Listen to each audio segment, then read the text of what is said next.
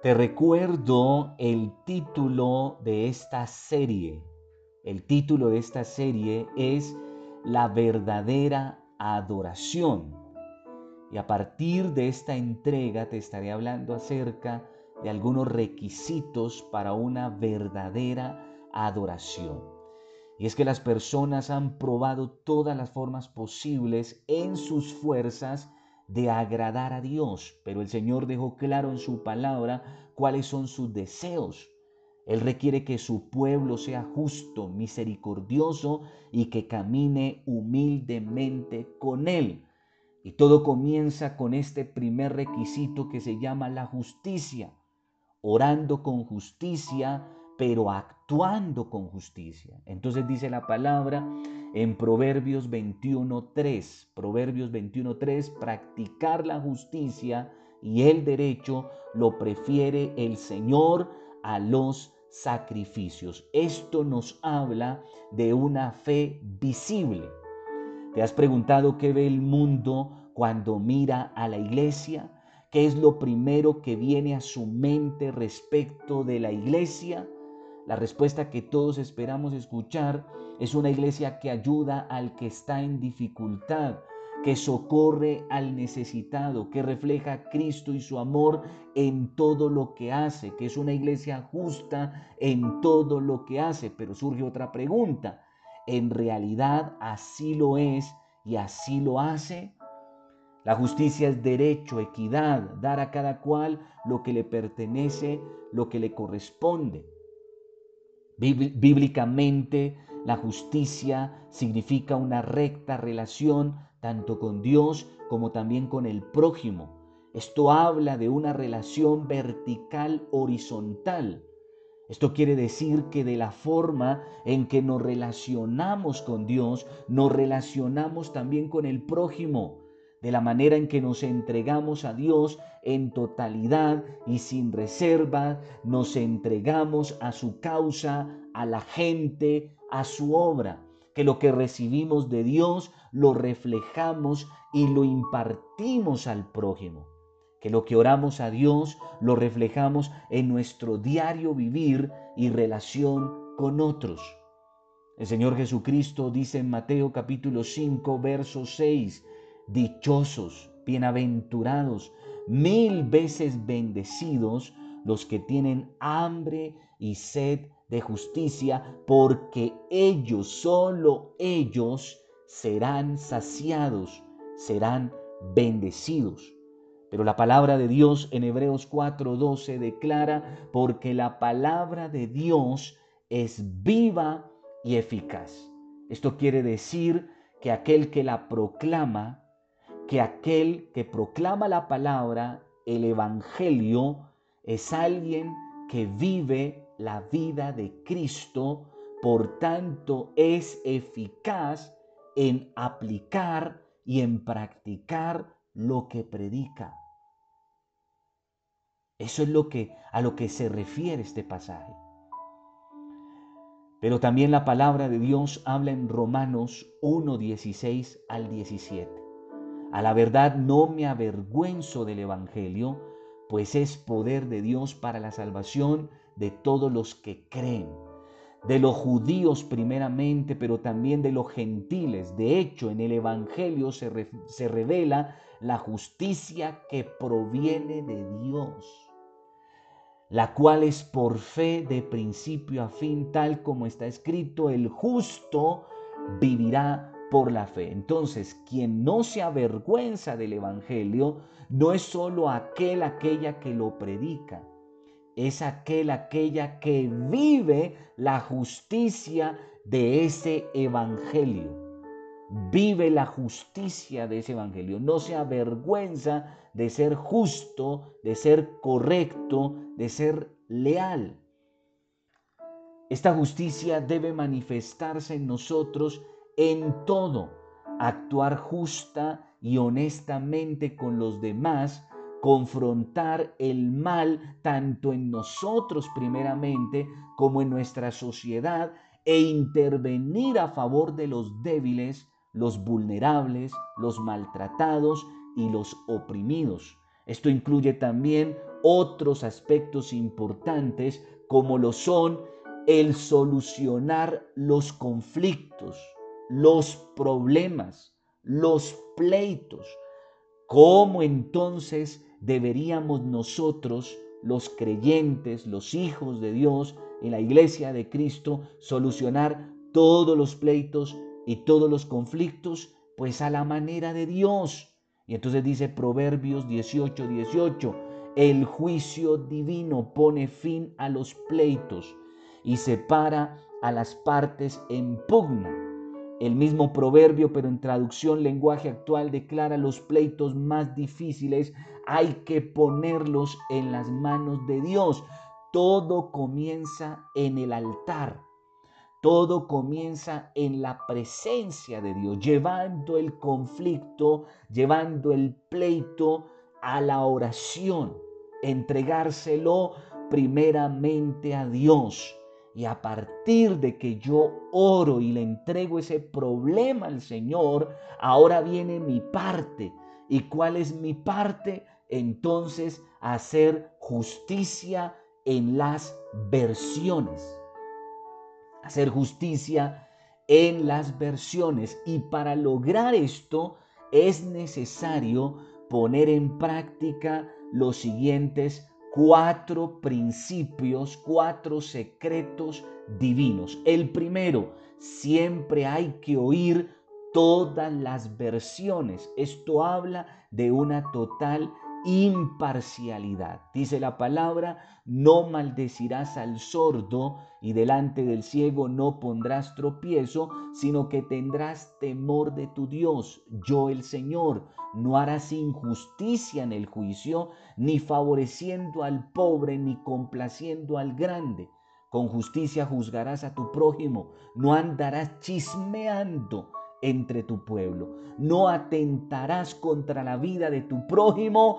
Yo el Señor, Levítico 19, 14, 16.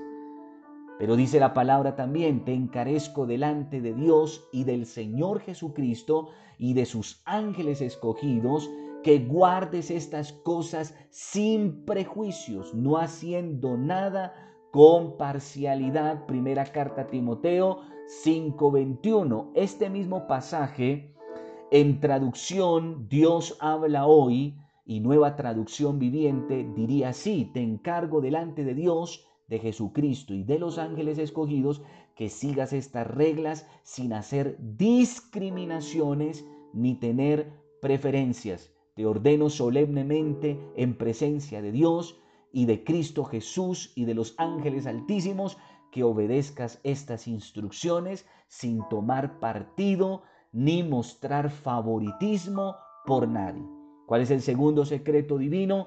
Entender, entender que siempre el primero parece inocente. Entender que siempre el primero parece inocente. Entonces dice la palabra en Proverbios 18, 17. Justo parece el primero que aboga por su causa, pero viene su adversario y le descubre.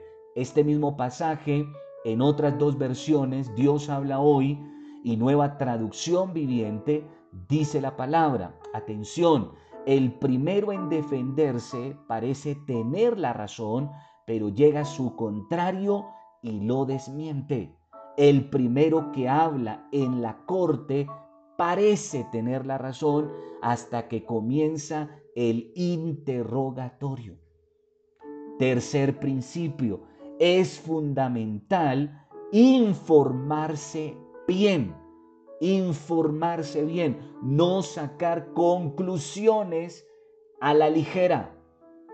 Y entonces dice la palabra en Job 29, 16, a los menesterosos era padre y de la causa que no entendía me informaba con diligencia. Cuarto principio, primero oír y luego hablar. Dice la, la palabra en Proverbios 18:13, al que responde palabra antes de oír, le es fatuidad y oprobio. En otras dos versiones de la Biblia, de ese mismo pasaje, Dios habla hoy y palabra de Dios para todos dice lo siguiente. Es una necedad y una vergüenza responder antes de escuchar. Dice la otra versión, es una tontería y una vergüenza responder antes de escuchar. Una persona que no sabe oír bien antes de hablar, dice la palabra, parece un tonto. Parece un tonto, da vergüenza. Por eso Dios nos regaló dos oídos y una sola boca para oír más de lo que hablamos. Es mejor oír. Y entonces dice la palabra en Santiago 1.19 lo siguiente. Por esto, mis amados hermanos, todo hombre sea pronto para oír, tardo para hablar, tardo para airarse.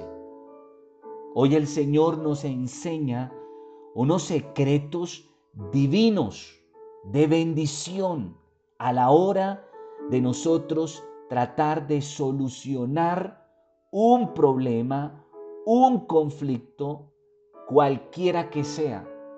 Comienza primero donde? En el altar, en la oración y luego traduciendo esa oración ahora en mi vida, en la forma en que voy a actuar, en la forma en que voy a proceder. De esta manera, mi hermano, mi hermana, querido y querida, vamos a tener victoria, vamos a tener respaldo de Dios, vamos a tener sabiduría al momento de solucionar los problemas y los conflictos. Termino esta entrega de hoy hablándote o leyéndote mejor lo que dice la palabra en Gálatas 6.1. Gálatas 6.1. Hermanos, si alguno fuere sorprendido en alguna falta, vosotros que sois espirituales, restauradle con espíritu de mansedumbre, considerándote a ti mismo, no sea que tú también seas tentado. Qué importante ser justos con las personas, considerando nuestra propia naturaleza, nuestras debilidades. Dice la palabra que tenemos que ser espirituales, espirituales, entender que a la hora de presentarse un problema no todos son espirituales. Y qué importante nosotros que estamos recibiendo esta instrucción divina, actuemos como lo que somos, espirituales en Dios, mansos, misericordiosos, amorosos. Repito, considerando que somos humanos e imperfectos. Oramos en el nombre de Jesús. Padre, en esta hora, te alabo y te bendigo Dios por esta palabra que me permites compartir de lo que he aprendido, Señor. Ahora me permites enseñárselo a otros. Estos principios divinos, estos secretos divinos a la hora de solucionar todos esos conflictos, problemas que se nos presentan en el camino. Lo primero que tú nos enseñas, Señor, es ser imparciales, es oír todas las versiones, pero también entender que muchas veces el que primero, el que se adelanta a abogar por su causa, a defender su causa, no siempre es inocente. No siempre es el que tiene la razón. Por eso la importancia y lo fundamental de informarnos bien, de escucharlos a todos antes de sacar conclusiones. Pero también, Señor, lo importante de entender eso tan hermoso. Tú nos has dado dos oídos y una sola boca para oír más y hablar menos. Ayúdanos Dios a aplicar estos principios y otros que tú nos enseñarás a la luz de tu bendita palabra. Toda la gloria y toda la alabanza sea para ti, en el nombre de Jesús. Amén y amén. Te bendigo, paz de Cristo, y que la gloria del Eterno resplandezca sobre tu vida, sobre tu casa y sobre los tuyos. Hasta una próxima oportunidad.